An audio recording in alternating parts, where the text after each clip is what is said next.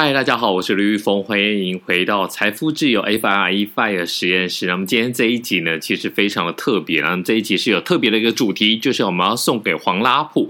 黄拉普是谁呢？黄拉普是一开始跟我一起跑社会新闻的一个同业。那她长得非常的漂亮，而且很有仙气。非常的厉害的是说呢，她到目前为止呢，还是坚守在记者的这个工作岗位上面。那我们之前有提到，我就答应她说好。那我们今天就特地要帮你讲一集。那我们在讲到记者的财富自由之路，其实我之前那本书里面就是从记者的工作来出发。那里面其实很多人告诉我说呢，那本书《上班族的财富自由之路》呢，读着读着笑着笑着就哭了，因为其实上班族就是一个社畜，那过得非常非常辛苦。那拉普问我一个问题，他说：“是不是一定要工作？”那我在跟他讯息的时候，我刚刚。只有我只有跟他讲说，就是我们要有一个稳定的一个现金流。那到底是不是要有一定有上班有工作这件事情呢？我们就在 Podcast 了来跟大家分享。因为我相信说呢，其实大概做到一段时间之后啊，你就会发现说，在职场上面有非常多的无奈，也有非常多令人不开心的事情。但是如果你只有这份薪水的话，你就必须要把这段这份无奈给吞了进去。那你把所有的这个情绪往自己肚子里面吞的时候呢，一开始还可以靠着一些吃吃喝喝，或是去买东西来消耗呃来消化这些负面的情绪。但是当你的年资越大，你的薪水越高的时候呢，其实你会遭遇到的这些负面情绪是越来越多的。那不管公司对你来讲，你有什么样的想法，其实你在个人的职涯上面都会有一个必须要突破的一个瓶颈。但是呢，你看到的呢，其实。都是幸存者偏差，什么意思？就是在职场上面看到这些新闻部的总监、新闻部的采访中心主任，其实他们都是经过很激烈的一个竞争。那你看到的都是活下来，所以呢，你听到的都有很多的鸡汤，就是你只要努力，你只要努力的找独家，你只要努力，你只要拼命的去工作，或是你坐上主播台，你都会找到一条好的康庄大道。但其实这都是骗人的。我觉得让自己的资产膨胀，让自己的有办法来做一个财富独立，才是一个比较好的一个办法。好，那我们回到主题，到底你要财富自由，第一步要不要持续的上班？我觉得是 no，你不应该选择上班。到底你应该上班呢，或者是你要做其他的方式？我觉得要来看说你得到的薪资水平。那其实我们之前有提到，如果你一个月只有五万块的话，你真的是可以考虑。不要上班，因为这个上班的时间你来算一下，很简单。如果呢，你的时薪连麦当劳的工读生都不如的话，那你对于上班这件事情是比较有所期待的，就表示说呢，在这个努力工作的情况之下，你可以得到的薪水，那这些薪水会变成以后你的财富自由的一个基石嘛。如果是五万以下，根本就是没有办法来。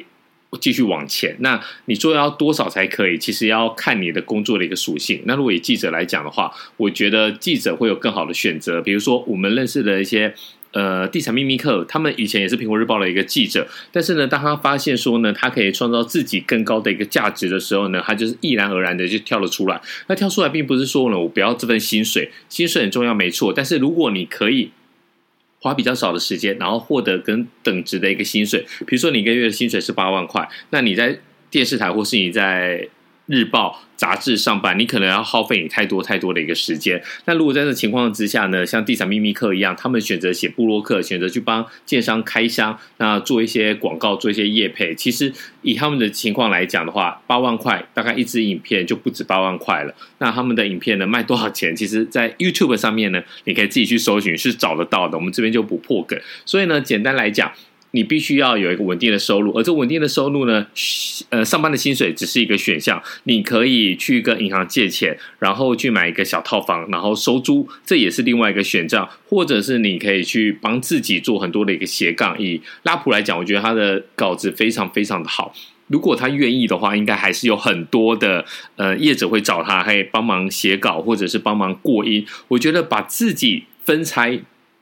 不要只领一份薪水，应该是要让自己有多方面的。比如说呢，今天有个人来找我写稿，那我就写稿；有人找我去拍摄、做主持，我就做主持，或者是呢做后置的一个配音。其实每个电视台的记者，而且经过这么多年还在工作岗位上面的话，真的是非常非常的不容易啊！所以他们的实力、他们的能力，还有他们的在职场上面的进退应对，我觉得都是相当的一个优秀而且成熟，把自己当成一个品牌来经营，或者或许会是一个比较好的一个方向。好。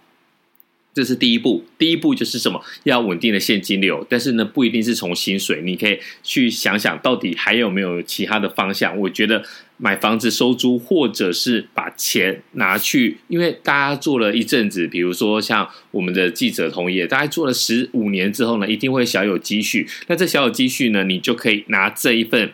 你的存款，比如说一百五十万、两百万，或是五十万都没问题。第一个，你可以拿去投资，然后或者是买房子收租，我觉得这都是 OK 的。好，那我们进到第二步。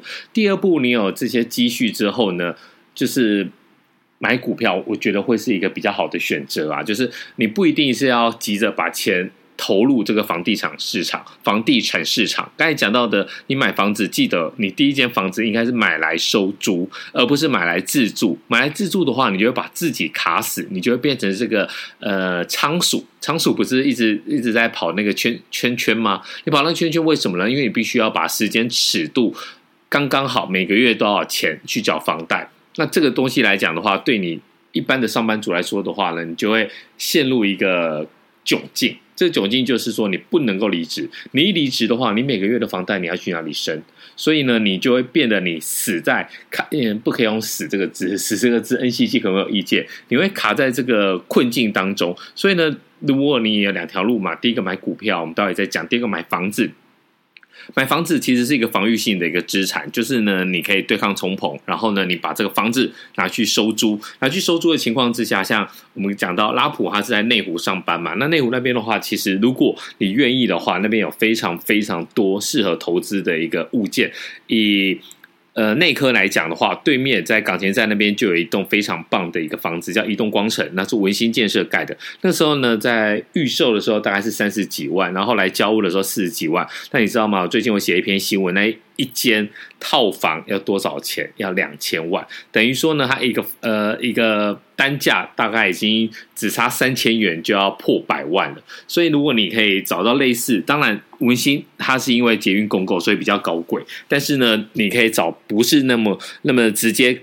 就是到站就到家嘛，因为捷运共构，那你可以找附近的一些小套房，比如说在江南街还是有一些公寓，那你可以把它做成隔间套房，或者是呢，你干脆就买一个电梯型的一个小套房。基泰建设在那边又盖一个新的物件，以现在的情况，大家都有点小积蓄的时候，你买下来。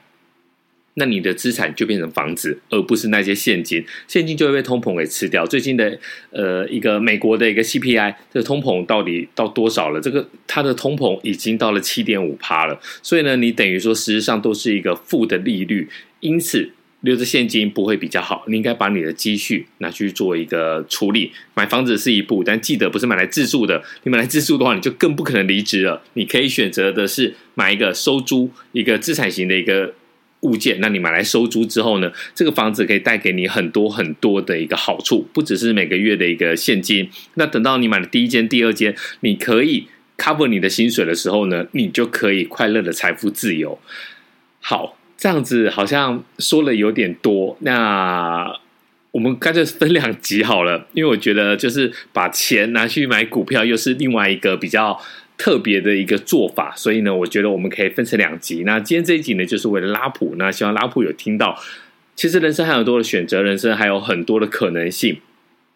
应该试着去闯闯看，试着去走走看。如果呢，你在外面的世界找到了一片天地之后呢，你也会觉得哎还不错。那如果说没有问题，你真的觉得哎在外面的事情好像比想象中的还要复杂，那电视台或是媒体其实永远都有缺。你不一定说要把自己困在一个呃窠臼里面，或是说我只能做做这件事情，或是只能做那件事情。其实外面的世界看一看，那。如果真的说，哎，还是觉得在媒体有更好的一个发展，我觉得再选择回媒体，其实简单来讲，就是电视台随时都有缺。那么也希望这一集呢，对我的好朋友真的会有一点点、一点点的帮助。那我们下一集再见，下一集我们就来讲，到底要怎么样把你的小小的资产投入到股票的风险资风险资产里面，然后可以。快速的获得财富自由。那我们下一集再见喽，拜。